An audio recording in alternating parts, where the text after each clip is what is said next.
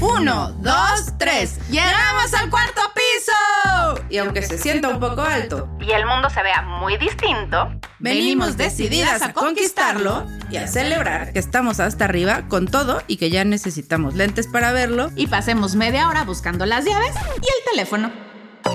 Desde acá la vida pasa todo menos lenta. Pero ya sabemos que correr no es necesariamente la forma de llegar. Las metas y los sueños siguen acumulándose. Pero hoy solo perseguimos los que nos hacen más felices. Cambiamos las cubas por los vinos, Los tacones por los tenis las fiestas por las series. y las prisas por la calma de saber que los 40 son solo el comienzo. Bienvenidas a la tercera temporada llena de superpoderes para compartir. Y de nuevas cuarentonas orgullosas que llegaron a este espacio decididas a seguir construyendo juntas el verdadero Cuarentonas Power. En el inconsciente colectivo de las cuarentonas vive todavía muy clarita la lección que si bien es lindo el primer amor, qué triste es el primer adiós. Y cuando el primer amor es a los escenarios, las luces y las giras, el primer adiós no se supera ni con un calendario de amor. Nuestra cuarentona invitada pasó de ser una niña punk a cumplir sus sueños de artista desde los 6 años, para enfrentarte después a una infancia lejos de los reflectores y convertirse con el tiempo en maestra, esposa y mamá. Y por sorpresas de la vida, en medio de una pandemia, con el corazón un poquito roto, se dio cuenta de que nunca es tarde para reaprender a seguir sus sueños, siempre desde el amor. Hola queridas cuarentonas, somos Mariana Fernández. Y Andrea Sordo, ¡Bienvenidas! Ya andamos acá de vuelta, listísimas para presentarlos a una cuarentona súper chingona que aunque la vida desde muy chiquita la llevó por caminos misteriosos, jamás ha perdido la fuerza. Y hoy, a sus 40, ha aprendido a reinventarse desde el amor. Estamos seguras que la conocen más de lo que piensan, porque nada grita más que somos cuarentonas que sabernos completito desde enero hasta diciembre el calendario de amor. Así es que con ustedes, Ariadna.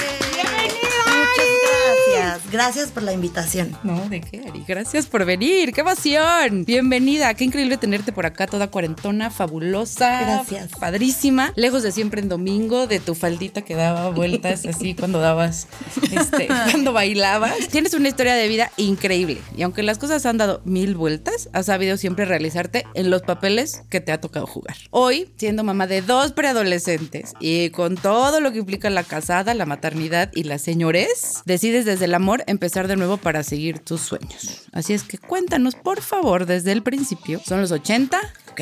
eres una niña punk, tienes seis y estás brincoteando en Juguemos a Cantar. Sí, pues así empezó todo, ¿no? Era de estas niños que todo el tiempo van con su disco o van con su cassette. Les decía a mis papás en las fiestas, ponles mi cassette, ponle Amanda Miguel, voy a cantar. Ay, y mi guau. mamá, o sea, como que no me decía no, pero me decía, ok, vemos. Espérate, mija, aquí no. Pero siempre eh, teatrera, showcera y surge esta oportunidad de ir a Juguemos a Cantar. Escriben la canción, váyanla a ver, es un video muy divertido. Ay, se los voy a postear, se les pongo el link. Exacto, exacto. Y decía eso, ¿no? Que pues mi papá quería que estudiara, o sea, para cantar tenía que estudiar y mi mamá pues siempre llevándome y acompañándome. En ese Juguemos a Cantar estuvo Talía, estuvo Edith Márquez, o sea, gente pesada, pesada, pesada. banda pesada y conducía a Lucerito. Sí, claro. Justo esa emoción y esa adrenalina que pruebas la primera vez es lo que te hace decir, yo quiero eso, me siento libre, estoy contenta, me gusta, sí quiero. Y lo decías muy chiquita. Muy chiquita. Después grabo algunas canciones. ¿Se acuerdan? Obviamente los que están viendo esto y para las nuevas generaciones estaba Rogelio Moreno en el Canal 5 Ay, y entonces había programas donde íbamos a cantar y así. Y luego me invitan a hacer extra en Chispita. Chispita. Chispita, es todo el amor. Y pues yo no podía hablar, era una huérfana, ¿no? Y entonces yo jugaba con la pelota y les decía, no, es que yo, mi papá trabaja en tal corte. no puedes hablar. Eso cuenta mi mamá. Y después me invitan a chiquilladas. Y entonces. Con Chiqui Drácula. Con Chiqui Drácula. Igual Lucerito, Ginny Hoffman, todos ellos, ¿no? Eh, Carlitos Espejel y toda esa generación de chiquilladas. Pues ya empieza un poco más formal y mi papá dice: Yo creo que mejor ahí paramos y vemos. Sí, ya estuvo, ya bueno de. Ya estuvo de jugar a Ya ser el chistecito ya, ya. Ya. Exacto. Oye, pero traías madera porque te fueron jalando y jalando y jalando. Sí, sí, sí creo que esa es una de las cosillas que Dios me regaló. Y nada, me fui a la escuela. Algún día en Siempre en Domingo veo a Julisa, pues como todos los que vimos el- el- las audiciones, para hacer un grupo. Y entonces le digo a mi mamá, porfa, yo quiero, manda mi foto. Y mi mamá, no, hombre, ¿cómo crees? Claro, tu, tu papá. Nos mata. Nos salimos tú y yo de la casa con tu maleta. Por favor, y te lo pido, mamá, y te lo pido. Había que mandar unas fotos, pues, Como tamaño de profesional. headshots, así, Exacto. ajá. Y mi mamá mandó uno de la escuela, así, ya sabes, con cara de moco y uniforme. La del certificado de primaria. Y Con- entonces... sin pelo en la frente, sin aretes. ¿no? Así, sí, sí. O sea, nada de estudio, nada de pose. No, no, así. Esta es la que hay. Ojalá no la escoja. La más fea para que no quede. Total llaman, vamos a las audiciones. Pues éramos de 15 mil niños, empezaron a hacer pues menos, menos, menos. Wow. Y eh, nos quedamos 16 para hacer la obra Vaselina en el 89. Y a mí me toca quedarme de suplente. Y Francesca Guillén se va a hacer una obra y a mí me ponen en el papel de Sonia. Ok. Era una vaselina diferente porque éramos tan chiquitos Claro. que era mímica. Nosotros no hablábamos, solo cantábamos y bailábamos y Jack Boroboy era el narrador. Ay, Ok. Jack narraba toda la historia y nosotros solo bailábamos y cantábamos y actuábamos. Híjole, Hacíamos estoy segura que yo fui a ver eso, estoy segura. Reja, si me estás escuchando, acuérdate de esto. Después me recuerdas si, si tu Sí, mamá fuimos. nos llevó ahí. Hacíamos matinés en el Crown Plaza. Y así estuvimos un año, entre que íbamos de gira, entonces el, el autobús. La verdad es que pues éramos súper chiquitos. ¿Cuántos años tenías ahí? ¿O nueve? Ok. Hijo, sí, son chiquitos. Los papás, sí, Luis era el más chiquito y tenía ocho, sea, chiquitito. Y los papás iban atrás del camión Claro, con en nosotros. convoy, pues claro. sí. O a mi hijo, mira. Y entonces mi papá me dijo, ok, esto es lo que quieres y lo has estado pidiendo y pide y pide y pide, perfecto. Solo el compromiso es que pues tienes que estar bien en la escuela. Y No tú asumiste ese compromiso y dijiste, pues yo me parto la mesa y me desvelo, pero cumplo todo. no había mejor manera de hacerme estudiar que esa. Claro, Sí, obvio. pues sí, sí. sí, sí. Entonces llegábamos muchas veces y mi papá con el uniforme listo para que me fuera a la escuela. A mí me tocó ir cuatro veces a España y entonces mi mamá pues me mandaba faxes. Algún día Rodrigo... eh, Faxes. ajá, eso imagínense. Vayan a buscarlo también. Así también para que sepan de Eran lo que les hablamos. maquinitas que solo te tardabas como media hora en mandar una página. Exacto. Pasaba la página, además salía impresa por el otro lado, era una cosa Pero del más yo del otro lado del charco. Sí, claro. Claro, todos llevaban sus maletas y yo llevaba mi maleta y, Y mi, mi mochila. mochila, claro. Y entonces Rodrigo le platicaba a mi hija, no hombre, todos estábamos ahí echando relajo y tu mamá sentada pasando apuntes. pues Sí, sí, pero era lo que me pedían para poder estar yo ahí. Exacto, eso era lo que tenía que hacer. Claro. Y la decisión que yo tomé, pues tenía esas consecuencias, ¿no? Eh, entonces, de Vaselina nos quedamos 10 y empieza la onda Vaselina en el 90. Y Yo pues, era fan. Ay, Me Sí, reconozco fan. fan. Increíble. Yo sí me reconozco fan. pasa el tiempo, a mí me toca grabar tres discos y un maxi que traía Susanita tiene un Ah, ratón. ajá, ajá. Y antes del disco de botas, a mí me dicen que pues ya no voy a estar, pero pues les dicen a mis papás. Y yo de un día, o sea, llegaba de la escuela, comía y me iba a ensayar. Ensayábamos todos los días de 4 de la noche a 8 de la noche. De 4 de la tarde a 8 De 4 de la tarde a 8 de la noche, perdónenme. Y eh, pues igual, mochila, descanso y hacer tarea, en el coche tarea, en tu casa tarea, te bañaba, o sea, así, ¿no? No manches, ya como cuando hagan tu serie como la de Luis Miguel, también te daban efedrina para aguantar. mantenerte No me despierta. No me Cuéntanos. daban, si no ahorita, quién sabe qué sería de mí, porque seguro me hubiera gustado. Así, Ariana, Ariana siempre con la pupila así dilatada. Por eso bailaba así y la cabeza le daba vueltas como exorcista. Si la niña punk no era de a gratis. No, así es natural. Eso es natural. la- lo traigo natural. Y mm, Así soy.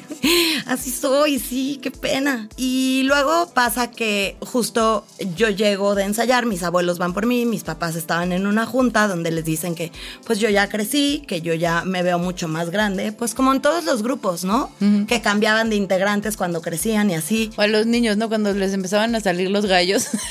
Al final, pues es un negocio. Sí. Y Pues sí, tú eres un producto, pero ¿cómo toman eso? Porque al final, pues muy chiquita, te cosifican. Es decir, ya no eres niña, ya no me sirves. Entonces, llégale. Pero tu sueño, ¿cómo entiende eso? Mm, Lo, entiendes al paso de los años. Cuando me dicen mis papás, bueno, pues bajaste de calificaciones, a partir de hoy, lo único a lo que te vas a dedicar es a la escuela porque ya no vas a estar en el Espérate, tus papás te disfrazaron el por qué saliste. Sí, mis papás cuidaron muchísimo. Hijo, qué Es- inteligentes ellos, ¿eh? Mi Bravo. mamá le habló a, a una amiga psicóloga que pues la acompañó durante todo este tiempo y creo que sigue hablando con ella. Por cierto. Hola, amiga Mis psicóloga. papás de la mamá. deciden Asumir to- esa asumir que tomaron la decisión ellos y asumir la responsabilidad de mi enojo. Sí, por claro, porque entonces el rollo era contra ellos. Tú, maldito desgraciado, que no me dejaste seguir Oye, haciendo pero lo como que me papá, gusta. preferible que te enojes conmigo a que te enojes con tu cuerpo. No, y con O con tu crecimiento, porque al final la estaban sacando porque ya físicamente ya no, no está era niña. Claro. Entérate tú en una Sí. edad en la que además estás cambiando hormonalmente, donde no todavía tu identidad está así como de, güey, ¿quién soy? ¿Qué quiero? ¿Qué hago? Y te digan, ah, no, porque ya no eres niña, llega y lo que era tu sueño Sí, se acabó. cabrón. O sea, felicidades a Sí, tus papás y a la amiga muy psicóloga. Muy bien. Lo hicieron espectacular y hasta el día de hoy se los agradezco. O sea, ese cuidar mi autoestima me hace quien soy hoy. Claro. Y Ay, sí. tratar de entenderlo desde el lugar ese donde pues eres parte de un grupo, puede que ya no, no funciones y no dejas de ser mejor persona o buena pe- persona ajá. o funcional en muchas cosas. Sí, no, eres ni más ni menos por ya no estar ahí. Exacto. Pero eso lo entiendes ya grande. lo entiendes ya grande. Muy Y, bien.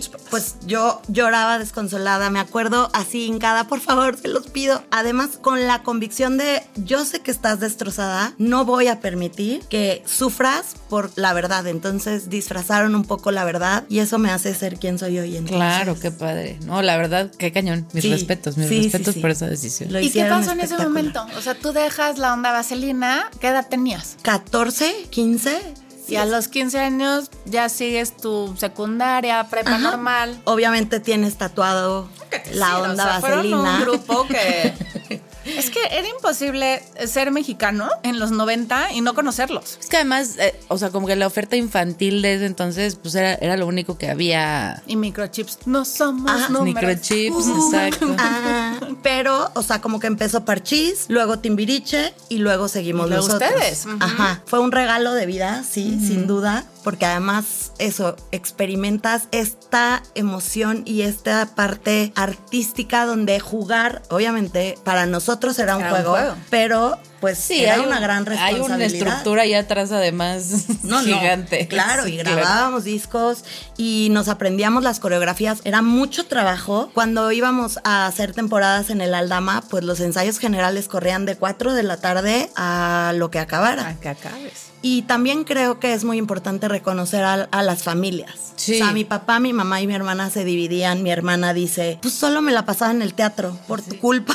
Y yo Claro. le digo, pero te la pasabas increíble con los hermanos de los demás. Sí, pero... Pero sí. era tu sueño. Pero era- si iba a una fiesta, o sea, o había cosas con mis amigas, o mis papás se dividían, o sea, sí es un... Sí cambia la dinámica Exacto. familiar completamente. Pues es que se vuelve o se volca hacia la persona que en ese momento está persiguiendo un Sí, sueño, claro. está Claro. teniendo el éxito. está- y además al final es una industria en la que, sobre todo siendo niños, no hay No manera de que te dejen solo. No, o no sea, no, estábamos es- muy- está muy verdad es que fácil estábamos muy irte bien para el lado cuidados. oscuro, ¿no? Está muy fácil irte para Muy para donde bien no. cuidados, o sea, dentro de la producción estábamos muy bien cuidados. Los papás, pues siempre había con quien decirle, me duele la panza, me siento mal, quiero que le hables a mi mamá. Eso, O sea, tú sí viviste una infancia de sueño. literal. O de sea, sí es así como decir, lo que yo soñaba, lo que yo quería, todo lo que hicimos nosotros de chiquitos de agarrar el cepillo de micrófono y ponernos a cantar y de mamá, este hicimos el show, vengan a vernos, ¿no? En las comidas familiares, tú lo viviste al 100%. Si tus hijos ahorita, o más chiquitos, pero ya están un poquito más grandes que esa edad, te hubieran dicho, ma, tengo este sueño, ¿los hubieras aventado? Yo creo que por ahí alguno. ¿Por ahí va? Ajá, Sí. por ahí va. Lo que ellos quieran ser, solo que te dé emoción en el corazón. Yo creo que esa es la clave. Mi labor como mamá es apoyarlos Sería impulsarlos. en lo que tienen que hacer. Y aparte, como Pues decirles ya que no. ahora que cante contigo. El ejemplo arrastra, ¿se acuerdan? Sí, sí, dije lo que rato? platicábamos. Y sin duda, para mí que me vean otra vez cantando y bailando y diciendo, ¿qué onda con mi mamá? O sea, Así de, si no estaba loca, solo le faltaba cantar. alguna vez estuvimos en el velódromo en un concierto con varios eh, agrupaciones y, y solistas y mis hijos estaban en primera fila. Después de varios ensayos y así les decía, ¿qué es lo que más te gusta de acompañarme? Mi hija me dijo, ma, lo que más me gusta es verte a tus casi 50 y ahí yo, ¿qué? Así, relájate. O sea, varios años. Me faltan unos cuantos, ¿eh? 50 bailar y cantar así. Y entonces ya sabes, así mi corazón Creció. creció y dije, Claro. sí, eso es lo que quiero enseñarles, que no importa lo que quieran, que lo hagan con pasión, con emoción, que te dé así como ahorita, ¿no? Que ya vamos a empezar y un gusanillo aquí en la panza o mariposas. Creo que eso es el mensaje. Wow. Entonces, espérame, pasamos de una infancia de ensueño y a vivir, pues estos cuarenta y tantos, otra vez de ensueño. Pero en el Inter hubo un gran camino que recorrer para volver a este sueño que te ha perseguido toda tu vida. Sí. ¿Cómo te persigue esta fama? ¿Cómo te relacionas con la gente desde ese lugar? O de plano dices, cortis, cortis, aquí ya no pasó nada y tú te empiezas a evadir. ¿Cómo se vive eso? Yo creo que lo vives con amor, lo vives con aceptación y entonces, claro, cada vez que vas a una comida familiar, a un antro, a un bautizo, boda, 15 años o cualquier evento. Confirmación. sea, Despedida de soltera, bienvenida de soltera, lo que sea. mi micrófono y mi tambor. No, no, em, te dice, ay, calendario de amor, o Susanita, o incluso con las canciones de OV7, porque además, pues, Claro. la onda vaselina se vuelve OV7. onda vaselina y luego OV7. Y entonces no importa lo que pase, todos somos esos niños que crecimos juntos. Pues claro que los sigo, claro que los quiero.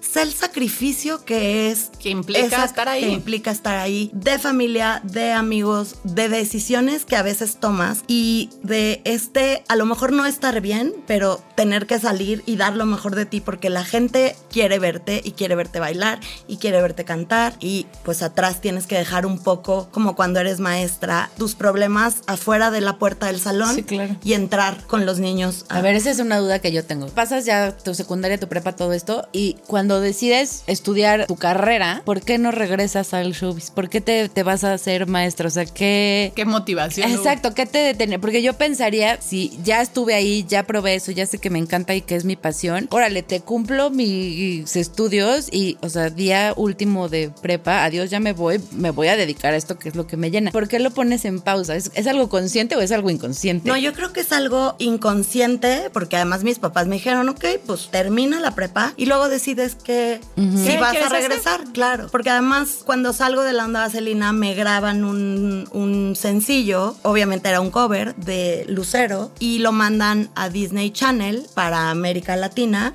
Y pues no cubro el perfil porque evidentemente con pecas y ojos así, pues me dicen, no, pues no. Gracias.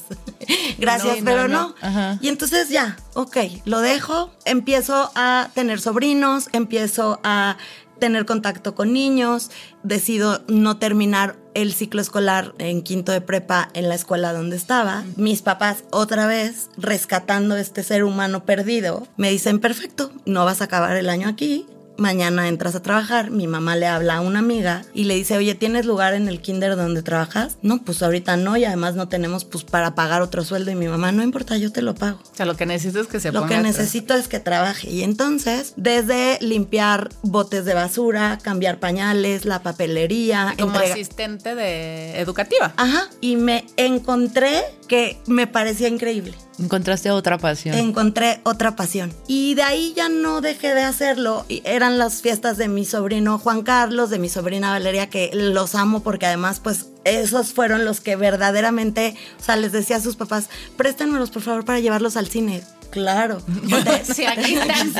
o tenían una cena y entonces yo se los cuido, por favor. Íbamos, lo bañ- los bañábamos. O sea, espectacular. Es otra etapa que la verdad la pasé increíble y mm, empecé a trabajar en la escuela donde iban mi sobrino, en Jumpis. Y me encuentro otra vez que está padrísimo porque además trabajaba con bebitos con este, en estimulación temprana y había que cantar y había que bailar. O sea, siempre como Pegado a ese lado. ahí estaba. ¿no? Claro. Sin- y lo acabo Sí, de sí. descubrir ahorita sentada aquí con ustedes. Gracias, El, Dani. el- la- el link. Sí, sí, vas haciendo estos clics que de pronto dices, sí, la Sí, vida que- me tiene ahí. O sea, que no era. Es que nada es casualidad. O sea, no es casualidad que estuvieras con chiquititos a los que les podías cantar, a los que les tuvieras que bailar, a los que tuvieras que traer pilas, ¿no? Y al final siempre estaba tu esencia. y además muy relajada en jeans, en tenis. Jamás me veo en traje sastre y tacones llegando a trabajar a una oficina. O sea, hoy no sé qué voy a hacer de mi vida, pero creo que ese ponerte en un personaje o en un papel donde no puedes ser tú, no, no, no entraría, contigo. no encajaba. Y entonces sigues en el kinder y dices, ok, esto es lo que voy a hacer. Termino la prepa y me voy. Ari. Exacto. Así me dicen muchísimas personas, me dicen Misari. Eh, de hecho, los hijos de Sánchez, Misari. Misari. Misari. Eh, los ragazzi, Misari. Todos Misari. Oye, pues uno no niega de dónde viene. No, pues por eso llegué con mis notas sus y con mis post-its. Esa soy yo. Esto voy a ver. Exacto.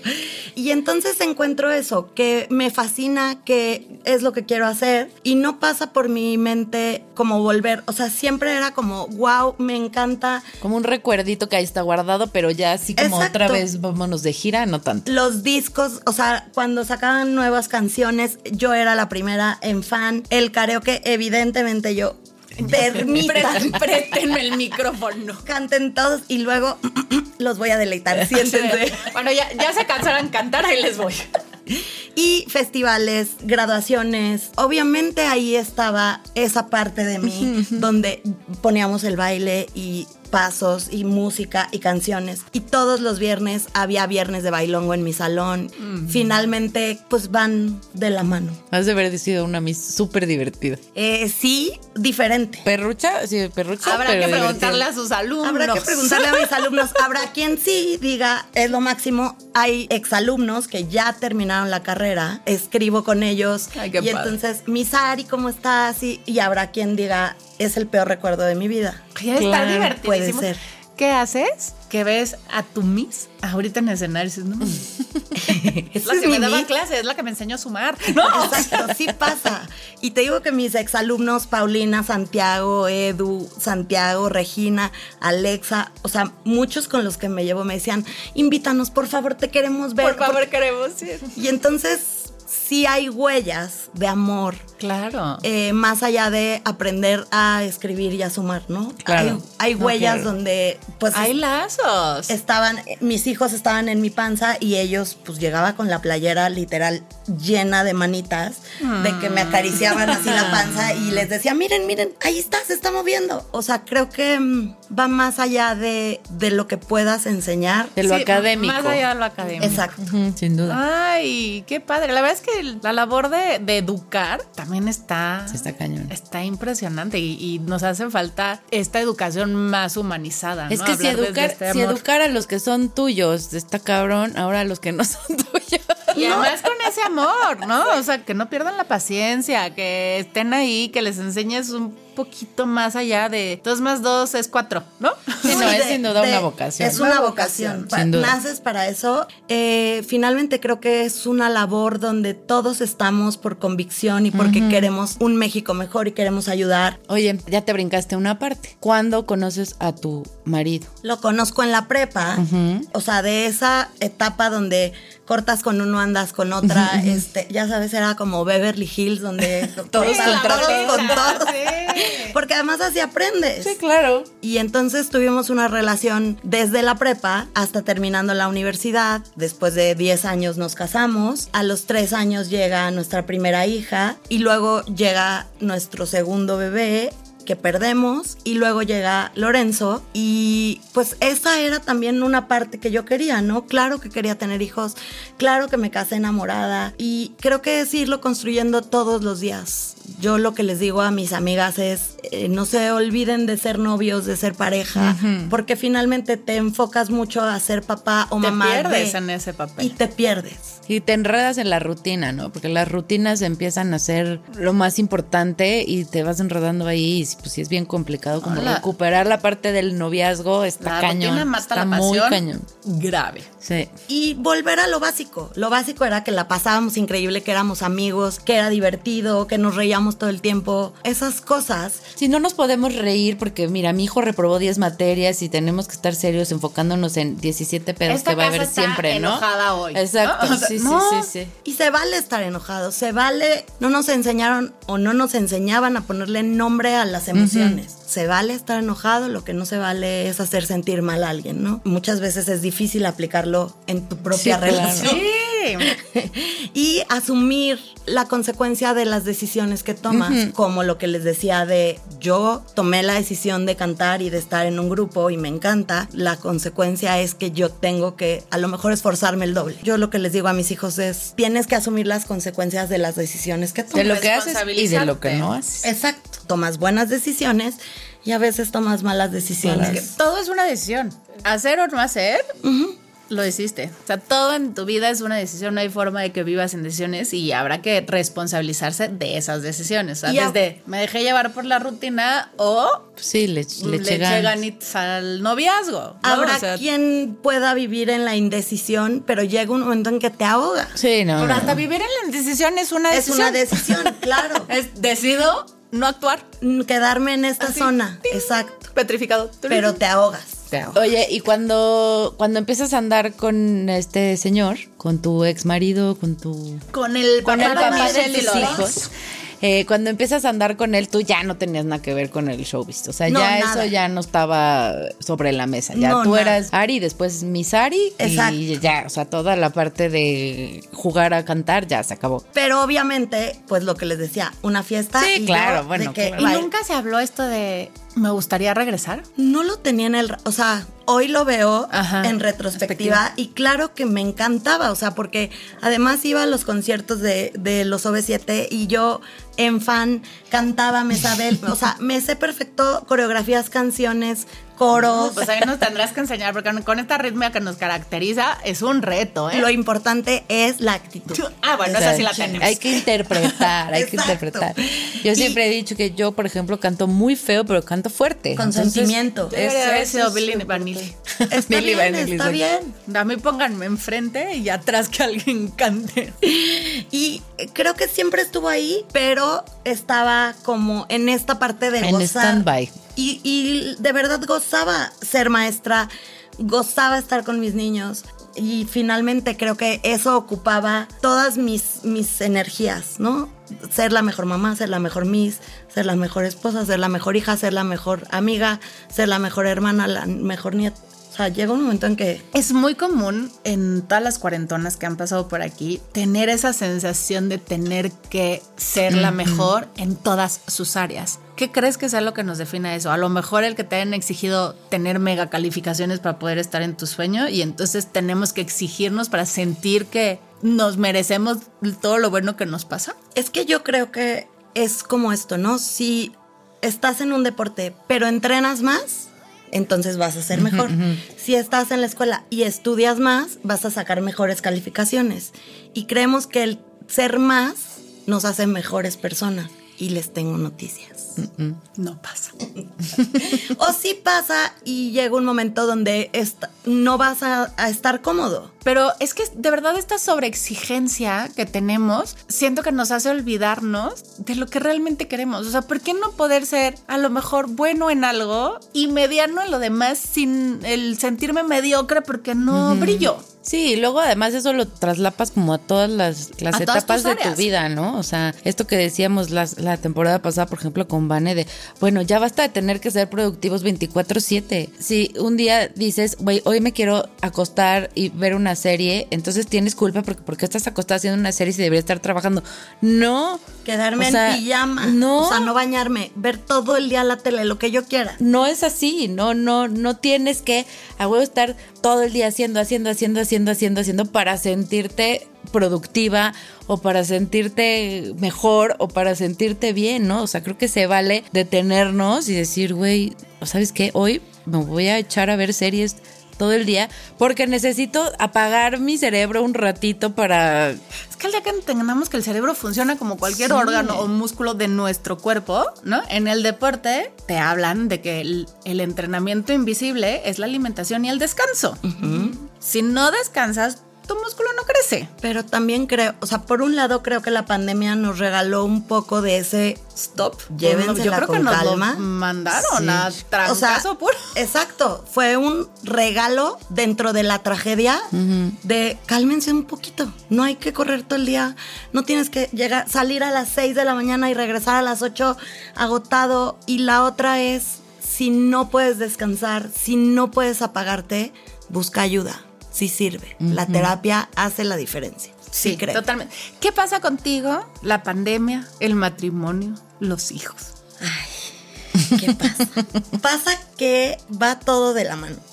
Yo estaba, o sea, llevaba muchos años trabajando en la misma escuela. Eh, ¿Deja de haber escuelas? Deja de haber escuelas, pero además 2019 los OV7 nos invitan a hacer un video literal casero. Me habla Lidia y me dice, oye, nos ayudas para el festejo de los 30 años. Hay que grabarse eh, el video en vertical, en un fondo blanco y cantar Qué triste es el primer adiós. Claro, oye, mil gracias, no sé qué. Suben el video de pues casi todos los exintegrantes con ellos y el 30 de abril, una locura. O sea, creo que es el video que más views tiene.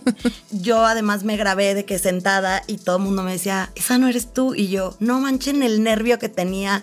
O sea, no sabía qué hacer. O sea, hoy ya estoy aquí platicando. Claro, o sea, ya sabes. ¿Cómo se pierde uno, no? Claro, perdida, perdida. Porque pues claro que lo hacía en mi salón y no me daba cero pena, en la escuela cero pena. Sí, en mi público eran 20 niños. De que en la guardia cantaba, o sea, hoy es miércoles de karaoke. Y entonces las, mis amigas me decían, ay, no, no le den el micrófono a Ariadna. Mi ex jefa decía, no, Ari, no le den el micrófono, porque entonces empieza a cantar y entonces me decían los vecinos y yo, pero ya es la una de la tarde. Ya, despiértense, ahorita nadie está dormido. Entonces empiezan a buscarnos para que hagamos convivencias con los fans. La primera convivencia fue de 20 personas. Nos vuelven a llamar. La segunda convivencia son 70. La tercera convivencia son 170. ¿Y qué hacen en las convivencias? ¿Cantaban y así o no? Nada más. Estábamos con ellos, nos tomábamos o sea, como fotos. Ajá. Llevaban los discos, que canten, no sé qué. Mi hija me decía, ma, ¿por qué se quieren tomar fotos contigo? O y yo, pues es que se acuerdan de lo que éramos cuando éramos chiquitos, ¿no? Porque además yo a mis hijos me tardé en enseñarles como esa parte de mi historia pues algunos años hasta que alguien le dijo mira tu mamá y entonces Michelle me decía mamá ¿por qué Hola YouTube. Hola YouTube. los hijos de Ricky Martin no cuentan en una entrevista que sus hijos no ubicaban que su papá era Ricky Martin. Hasta que un día lo llevan a los conciertos llevan a los niños y que cuando se baja el papá del escenario dice tú eres Ricky Martin sí está no tú eres mi papá tú, Ricky Martin es un señor que canta ¿no? está difícil macharlo claro pero además como que Ricky Martin pues ha estado ahí todo el tiempo y yo no. O sea, tú estuviste desaparecido, pero estuviste en ese recuerdo colectivo de todos los que crecimos en los 90. Claro, que además me parece, hoy me parece una responsabilidad y un agradecimiento eterno de que se acuerden de esa niña en falda naranja y body azul bailando calendario de amor. Y entonces no me queda más que decir, wow, acepto este cariño y se los doy de vuelta, ¿no? Y lo multiplicamos. y lo multiplico porque además no me queda de otra más que, o sea, no tengo un disco, no tengo un libro, no, no tengo nada que darle. Sí, desaparecía los escenarios. Exacto. Y que vengas 30 años después a decirme, oye, yo, o sea, mi hija se llama Ariadna porque yo quería ser tú. Es como, toca ya, necesitamos una foto. Así que honor. Eso pasa. Empiezan a decirnos, oigan, y si nos juntamos, oigan, y si grabamos algo. Y yo, ¿qué? Claro que no, ¿qué les pasa? No manchen, ¿qué me van a decir en la escuela? O sea, ¿en qué están pensando? No hay manera. No, no, no, no. Cero. Ándale, que mira, que tantito. Bueno, pero pues yo puedo de que sábado y domingo. Y va avanzando el proyecto porque además es con todo el amor del mundo. No queremos competir con nadie. Evidentemente sabemos en el lugar en donde estamos y es para, para llevarnos al lugar donde éramos hace 30 años. Si te ayudó a que la estabas pasando mal porque algo pasaba en casa, qué increíble. Si te disfrazabas y bailabas con crinolina, qué increíble. Busquemos esas herramientas para retomar quiénes somos y, y no perder esa felicidad, esa capacidad de asombro. Que, que dicen por ahí que además siempre volvemos a donde, fuimos, felices. Exacto ahorita que estoy yendo a Ari, estaba así como haciendo ese ejercicio, a, mí, ¿a dónde me regresa, no? O sea, yo sí me acuerdo de fiestas con mi prima bailando calendario de amor, pero sin un ah, tema. O sea, así como decían, ay, qué padre. Me acuerdo perfecto del disco, de estarlo poniendo. Perfecto. O sea, yo me acuerdo. Olores, todo. La convivencia. Yo, con Rejas hacíamos la obra completa. O sea, poníamos el disco, ya sabes, y hacíamos la obra completa de Vaselina, con ustedes, ¿no? Entonces, esa es con la cobija, el telón y. Saludos a Reja y a tu prima. Saludos, rejas. Saludos a todas. Finalmente, esa parte en mí que estaba dormida, de repente empezó a sentir como, ¿y si, y si sí? Empezaron los ensayos, empezamos a grabar, empezamos como esta parte, porque además en febrero del 2020 hicimos un showcase. Pues esperábamos, claro, 100 personas nuestros papás, nuestros amigos, nuestros primos, ¿no? Y ya hacer el showcase bueno, esa era lo que yo creía. Eso es lo que, yo pensaba. Eso era lo que yo pensaba. Y de pronto, en el pinche gringo, mil personas, obviamente verlo así, yo les decía, tengo mm. ganas de vomitar. O sea, me subí al escenario y hay un video. del nervio? Del, nervio, claro, pensando, ¿qué hago aquí? ¿Qué hago aquí? ¿Qué hago aquí? ¿Qué, ¿Qué estoy haciendo aquí? Porque además, paralelo a esto, yo me doy cuenta que estoy perdida. Uf que esto es lo que quiero, pero también quiero ser maestra, pero no sé quién soy, ya no estoy feliz y entonces decido, vamos a poner un, alto, ¿no? Creo que es momento de divorciarnos. Todo de la mano. En ese momento en el que empiezas a abrir este regalo que tenías guardado y empiezas a volver a sentirte feliz, descubres que llevas un rato que no lo haces. O sea, como esta inercia de seguir y seguir y siempre dar lo mejor y estoy bien, estoy bien, estoy bien, no nos damos cuenta que en realidad tenemos un rato estar perdidos. O sea, hasta que no hay un clink que dice, güey, acuérdate de lo que es ser feliz, acuérdate lo que se sienten las mariposas en la panza, ¿no? Sí, claro. Y evidentemente tomar las consecuencias y la otra vez de tus decisiones. de tus decisiones. Yo creo que ser una persona consciente de eso te hace verlo de diferente manera. No no quiero una guerra, no quiero pleitos, obviamente se va a ver, es un divorcio. Porque es un duelo, porque deja de haber algo para, modificarse.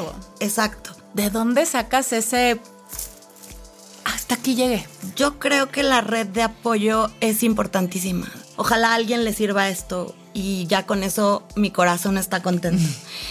la red de apoyo, tu familia quizá vea cosas que tú no ves y no quieres estar abierto a escucharlas. Tus hijos muchas veces los usas como como escudo. como escudo. Por mis hijos no, por mis hijos como pretexto, ni como, escudo, como porque crees en esta familia donde tenemos que estar los cuatro, ¿no? O los cinco, o los que seamos.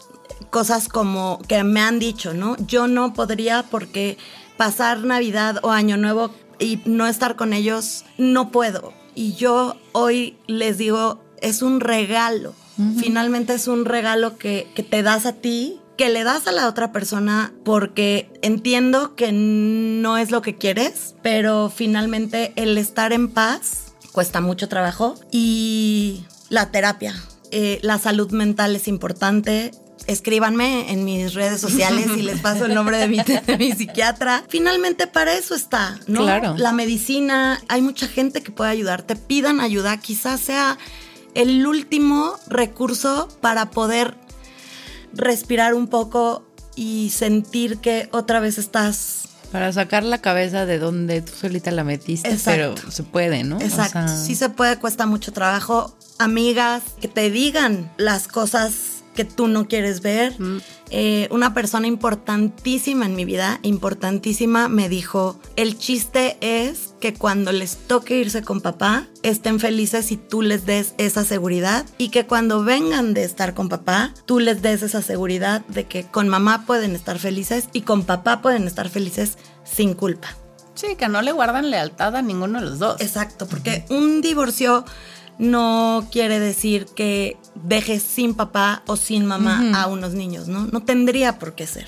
Yo siempre he dicho que mis hijas tienen más papá y mejor papá estando divorciados que estando casados, ¿no? Y es una relación impresionante mis hijas con él y vienen de buenas y se van de buenas y parecería de repente esas decisiones muy complejas y es que voy a dejar de tener mi familia tradicional y qué va a ser de mí y de mis hijos y la deriva, ¿no? Pero cuando es necesario, eso no quiere decir que estemos promoviendo el divorcio y por favor todos divorciense, porque hay matrimonios maravillosos y se vale llevarlo hasta el último momento donde dices, ahora sí ya no. Claro. O sea, en el momento en que eso ya no es sano, se vale. No importa cuánto tiempo lleves, no importa cuántos hijos tengas, no importa lo que te vaya a decir tu familia, porque créanme que al paso del tiempo los hijos, eso lo van a agradecer, el haber vivido más tranquilos, más sanos.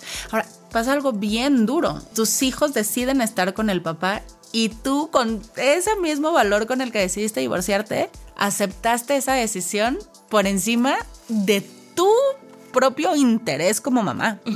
Es más grande mi amor hacia ellos que lo respeto. Sí, porque además creo que darles su lugar y decirles donde tú quieras estar, donde tú estés tranquilo, finalmente lo que decías, ¿no? Mis hijos tienen un gran papá y no se los voy a quitar. No es mi intención.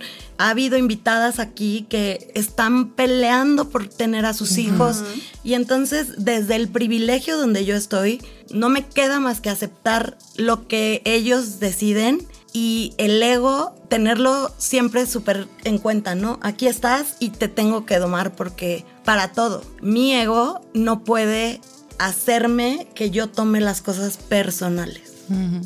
Es que además del ego también creo que son hasta mismas etiquetas que estamos tan metidos ahí. Es que si te divorcias, los niños a huevo tienen que estar con su mamá. Y si no están conmigo, yo soy una mala mamá. Y entonces, y es una cosa que tú solita te vendes cuando en realidad lo importante es decir eso. Si están conmigo o están con su papá, es en donde ellos decidan que quieren estar y en donde ellos se sientan más tranquilos. No es si yo me siento buena o mala mamá. Yo voy a seguir siendo la misma buena mamá si viven conmigo que si no. Es la que les tocó. Exacto. Ojo ahí. Exacto. Sí, pero a lo que voy es que nosotras mismas nos compramos la historia de no, es que se quieren quedar con su papá porque yo soy una mala madre. Lo que te decía, Este, el ego. El Y ego. la ¿no? culpa las tienes todo el tiempo. Es si tu cabeza no descansa, entonces no estás tomando, o sea, finalmente ni siquiera estás viviendo el hoy. Y ayer lo, lo leí a Lorenzo, ¿no? La frase de, ¿Del de- presente? Del presente. Lo único que tenemos es el presente y el Exacto. presente es un regalo. El presente es un regalo, el futuro es incierto y el, El pasado ya pasó. ya, o sea, Pasado pisado, me dicen Exacto. mis hijas. Yo agradezco y confío en que mis hijos están en muy buenas manos con su papá y con la familia extendida. Los abuelos han sido un gran apoyo, su tía ha sido un gran apoyo, los primos, los amigos, la red de apoyo. Finalmente, de ahí tienes que tomarte. Y mm, otra cosa que creo que sí, súper importante y tendríamos que poner en práctica es cuando hay un divorcio, no tienes que tomar equipos. Partidos.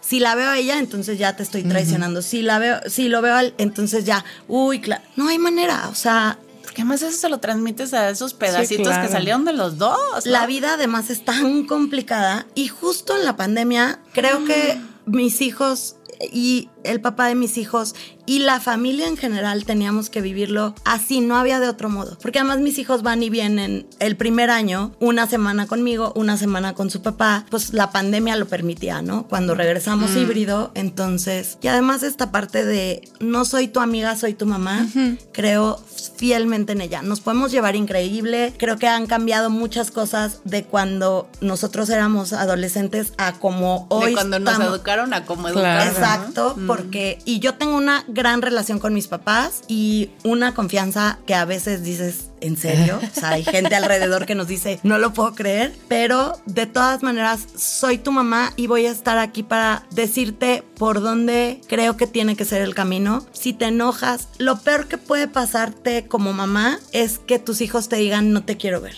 Claro. Y ya pasó y entonces ¿Cómo lo tomas? pues sí está súper triste. O sea, sí hay un momento de que literal sientes que el corazón se te parte. Apagar, una cosa es el ego que tienes que apagar. O sea, porque yo entiendo que se vayan con el papá y tienen derecho. Y admiro de verdad profundamente esa serenidad que tuviste para aceptar esa decisión. Pero eso no quiere decir que a mí no se me rompa mi corazoncito Sí. cuando me lo digan. Y además es ¿Cómo un lo dolor. tomas? ¿Cómo lo trabajas? ¿Cómo? Te duele el cuerpo, te duele. Es un dolor físico, Es se un dolor convierte en un dolor físico, Claro. sí. Pues nada, mis papás, mi hermana y mi gente, o sea, la gente cercana a mi corazón ha estado ahí todo el tiempo diciéndome, tú puedes, esto va a pasar, eres una fregona. Ojalá te vieras como nosotros te vemos, ojalá vieras lo que nos regalas. Y entonces te ves y dices, ¿qué es esto? Es como una depresión postparto. Sí. Para quien no la ha vivido, te ves en el espejo y no te ves tú, ves otra persona. Y así pasa un poco. Estoy perdida, no tengo a mis hijos, que es por lo que yo vivía. Por lo que yo creo que viví. ¿no? Exacto. Y entonces te das cuenta que tienes que vivir por ti, que tienes que aprender a convivir contigo en soledad y disfrutar de los silencios. Ay, Dios mío, apagarnos. Ay, yo sé, apagar todo lo Y- y- externo. Y, y te duele. Y finalmente es un hueco aquí con el que tienes que trabajar todo el tiempo. Y el amor de la gente a tu alrededor, creo que eso es lo que te hace. Y terapia. Y te- Y medicina. También. Oye, y en medio de toda esta reinvención de adentro, decides que sí quieres seguir con tu sueño. Y en esas andas, otra vez arrancando este Sí, la pandemia. que showbiz, siempre esa, eso- esa niña punk otra Esa vez niña está punk ahí. está aquí. Qué padre. Ya llegamos otra vez, Ya ¿eh? llegamos, ya llegamos. La pandemia hace que paremos, obviamente, pues hace falta dinero. Para preparar un show se necesitan muchas cosas, ¿no? No es como ahorita que nos ven aquí y pues son tres micrófonos. Hay una gran estructura atrás.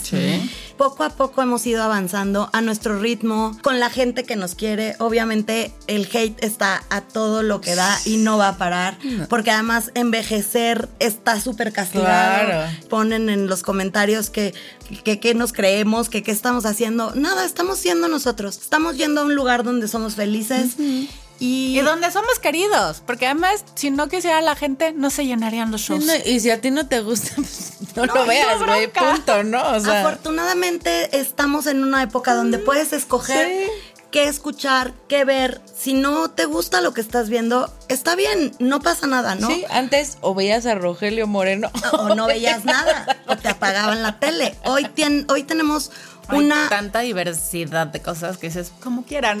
Sí, mi show se llena, ¿no? Claro, no, y además te voy a decir que esta parte donde el corazón va de la mano con, claro que es una carrera, claro que queremos retomarla, claro que nos estamos preparando, clases de canto, clases de baile, retomar lo que éramos sin perder eh, lo que lo que aprendiste en el camino. sin lo que perdiste en el camino y además sin afán de venir a quitarle lugar a nadie. No es No, nuestra tirada su lugar. está increíble y nosotros eso, venimos a darles amor, venimos a compartirlo y yo finalmente creo que estoy en una búsqueda donde estoy buscando reinventarme y ser quien soy a pesar de, de los tropiezos, ¿no? Porque finalmente O gracias a los tropiezos. Gracias a los tropiezos. El duelo del divorcio, el duelo de dejar de trabajar en una escuela después de 19 años, que mis hijos decidan no vivir conmigo y venir los fines de semana. Fue un proceso complicado porque además pues había mucho enojo, se trabaja en terapia, se trabaja desde el amor. Además, eso, ¿no? O sea, perderlo todo lo que tenías y de repente darte cuenta de, ¿y ahora qué sigue? ¿Y ahora qué voy a hacer? Que finalmente, pues, para que alguien cambie, solo va a haber dos formas. O lo haces de trancazo a través de un trauma, que fue lo que te sucedió a ti, te llegaron tres de un jalón. Dios, ¿qué quieres que, que, o que a haga? través, sí, así, ¿qué más? O lo haces a través de una conciencia súper enfocada. Y siempre es, más fácil a través del trauma. Es muy rara las, las personas que se atreven a ser conscientes. Entonces, yo creo que hoy hay que agradecer esta pandemia, hay que agradecerle a Michelle y a Lorenzo que hayan tomado eso, porque, y ellos aún no lo saben, pero lo que hicieron fue devolverse a su mamá, ¿no? O sea, tener una mejor mamá. Gracias pandemia y gracias ese 30 de abril donde salieron todos, porque eso los regresó a los escenarios. Ahora, en medio de todo eso, en esa reconstrucción, en ese decir, esta soy yo, ese siempre fue mi sueño, ¿cuál es el superpoder que descubriste? A tus 40. Qué pregunta tan complicada. Creo que mi superpoder es tratar de ver siempre lo positivo. Eso, finalmente verle el lado positivo a las personas, a las situaciones y a veces no querer estar en un lugar oscuro me lleva a tratar de ver lo que sí hay. ¿Te has dado cuenta que tu superpoder es aprender de cada situación y al final esa sigue siendo tu vocación? Fue la de enseñar y ahora te estás enseñando a ti en cada uno de esos puntos. Está bien padre. Así que ahora sí, de verdad, muchísimas gracias por estar con nosotras, por haber venido, por llevarnos a esos lugares de la infancia donde. Es que les Vamos a estar una semana cantando. Ay, seguro, seguro. Pero además, Cuando ya haya show, ahí van a estar. por favor. Cerrado. Tengo hasta, hasta el olor de las casas, esa sensación de, de- Ay, no, es una cosa bellísima. Muchísimas gracias. Tenemos muchísimo que aprender de ti. Nos hace tanta falta aprender a ser honestas con nosotras mismas, a responsabilizarnos de ser honestas y atrevernos desde este amor propio a cumplir todos nuestros sueños. Y aunque parezca que nadie más está viviendo las mismas circunstancias, aunque nos sintamos chícharos en bandeja, cuando nos pasan cosas obscuras, no está de más pedir ayuda, voltear, porque no somos las únicas que estamos pasando por ahí. Y una ayuda profesional siempre nos va a hacer salir adelante, sacar la cabeza y encontrar todas las soluciones. Así que muchísimas gracias y cuarentonas queridas, atrévanse a hacer lo que les dé toda la gana, porque siempre nos van a criticar. O sea, no importa si nos critican, si no nos critican, hagan lo que ustedes quieran para ustedes y brillen. Pues muchísimas gracias por venir, Ay, por, tu energía, por tu buena Está vibra, por tu todo. Te amamos, te amamos. Muchísimas gracias por estar aquí, de veras. Y por recordarnos que absolutamente todo lo que pensemos es posible. Es posible. Y yo, de veras, Mariana y Andrea, les agradezco muchísimo la invitación. Les agradezco el regalo. Soy de la fortuna que ya lo tengo. Gracias, Cuarentonas Power, por este regalo para mí. Porque además nos, justo nos encontramos cuando Nina y Tabata estaban festejando Sí. el, el aniversario. Con y- otras buenas 40. con otras buenas cuarentonas. Entonces, que la vida me siga regalando gente así y que sume y pidan ayuda. Necesitamos darnos amor y empatía en todos Sí. los sentidos. No debería darnos pena decir estoy tomando terapia, estoy tomando medicinas, eh, estoy yendo a un psiquiatra, porque finalmente estamos haciendo cosas para estar bien. Por nuestra salud. Claro. Y si vamos al ortopedista cuando nos tronamos la pata, ¿por qué no ir al psiquiatra cuando nuestra cabeza no nos Sí, está claro. funcionando bien? Se vale. Exacto. y, y en algún momento todos la necesitamos porque te vas perdiendo. Sí. Entonces, si alguien se ve hoy en el espejo o cuando vean este, este capítulo, si se ven en el espejo y no se encuentran o no les gusta quien ven, búsquense. Accionen. Búsquense, Accionen. búsquense, busquen ahí. Y se puede. Y se puede, duele, duele mucho, pero finalmente no estamos solos y hay que respetar las decisiones que las demás personas a nuestro alrededor, nuestra familia, nuestra pareja, nuestros amigos y las nuestras. Sí, ¿no? claro. Las nuestras. Pues nos vamos. Gracias por escucharnos, por seguir creciendo.